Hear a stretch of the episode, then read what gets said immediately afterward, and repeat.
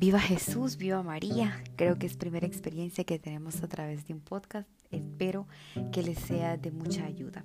De lo que vamos a hablar y de lo que vamos a recordar, pues es de los recursos humanos, específicamente dentro de una empresa. ¿Qué son los recursos humanos? O en inglés como Human Resources, en fin, ¿verdad? Realmente es uno de los departamentos más importantes que tiene la empresa o lo podemos catalogar de esa manera debido a la función que tiene.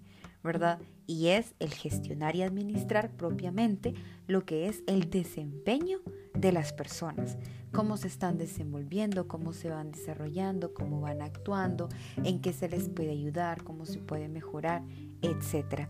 Realmente es algo que nos va aportando realmente a cada una de nuestras empresas para llevarlas siempre al éxito. Ahora, siempre un recurso, un departamento de recursos humanos es muy predecible y dinámico.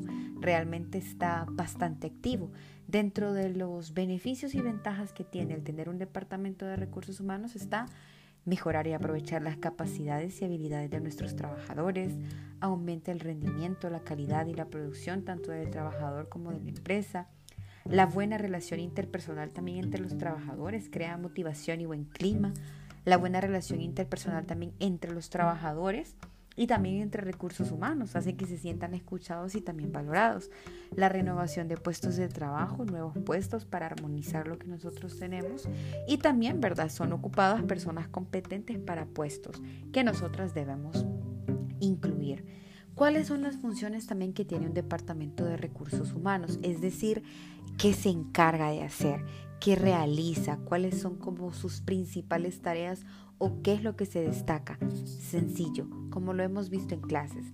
En primer lugar, el proceso y selección de contratación de nuevo personal, el seguimiento y la formación permanente también de ese recurso humano que tenemos, creación de canales de comunicación que sean eficientes, es decir, que sí se dé esa comunicación, creación también y mantenimiento de lo que es un buen clima laboral, que los empleados se sientan que dentro de esa empresa sí es su trabajo, es donde se ganan el pan de cada día, pero también es un lugar donde pueden convivir, donde la armonía se da, donde el buen clima también se da y eso aumenta el rendimiento.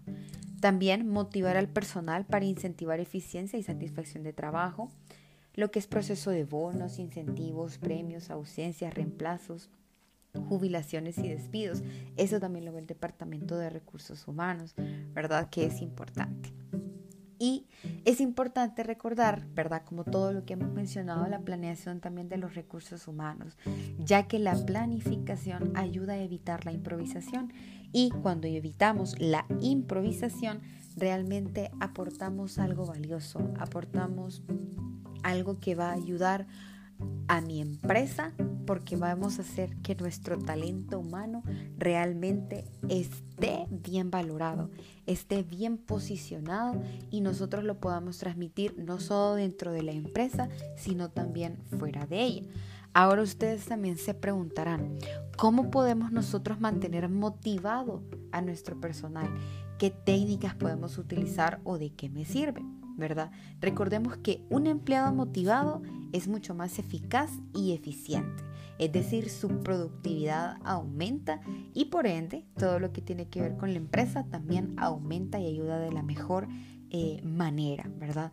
Ojo, es importante saber el Departamento de Recursos Humanos apoya mucho, pero también depende de la persona, cuánto quiera apoyar, cuánto se quiera dejar también apoyar, ¿verdad? No porque seamos solo el Departamento de Recursos Humanos significa que solo nosotros debemos hacerlo, sino que realmente todos debemos ver por esa armonía. Ahora, dentro de algunas eh, técnicas que nosotros podríamos mencionar, voy a compartir siete. ¿Sí?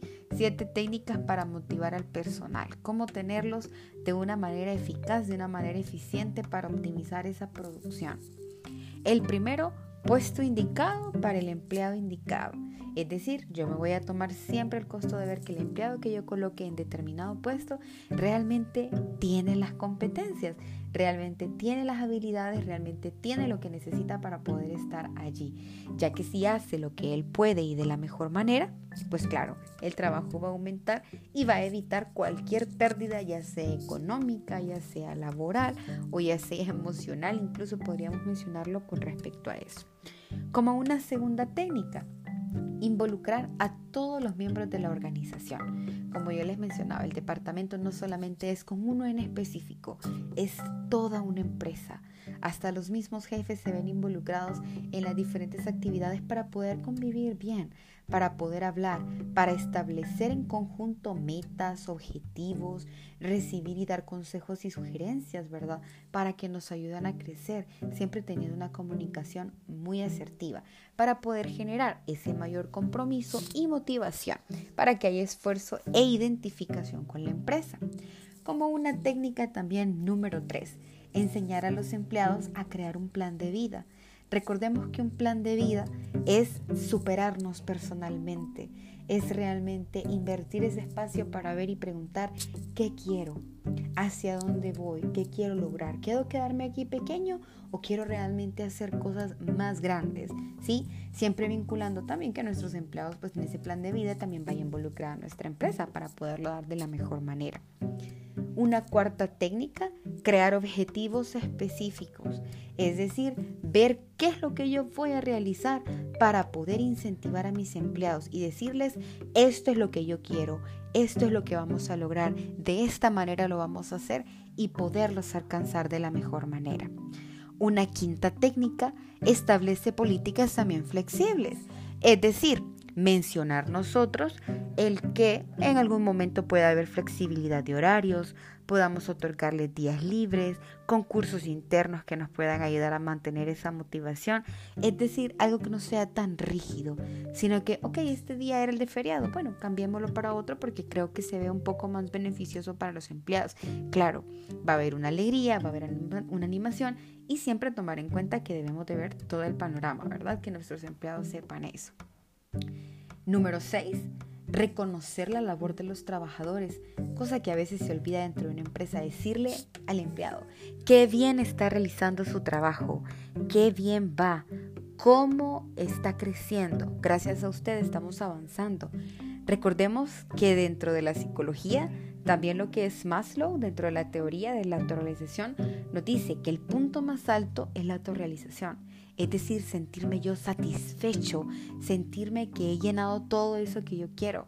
Entonces, reconocer esta labor apoya a que los empleados realmente digan, no, me estoy superando, realmente estoy lográndolo hacer de la mejor manera. Y si se puede hacer diariamente, desde alguna manera, desde algún punto, será muy lindo.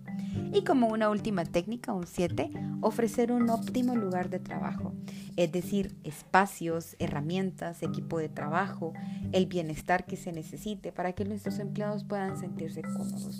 Si ustedes se fijan, son siete técnicas o siete tips o siete cosas que a nosotros nos van a ayudar para mantener a nuestra empresa de la mejor manera y realmente llevarla siempre al éxito y mantenernos en esa tendencia nosotras chicas pensemos en grande, realmente pensemos en que lo podemos lograr, en que si yo quiero una empresa, yo debo saber qué recurso humano voy a necesitar, así como también recurso tecnológico, pero que lo tecnológico no me funciona si yo no tengo también un recurso humano que esté calificado, que esté motivado, que esté realmente dando el 100% o todavía más porque se siente identificado con la empresa. Bien, ánimo Realmente lo que es el recurso humano es bastante grande, bastante amplio, pero poco a poco lo iremos conociendo. Nos vemos en el próximo.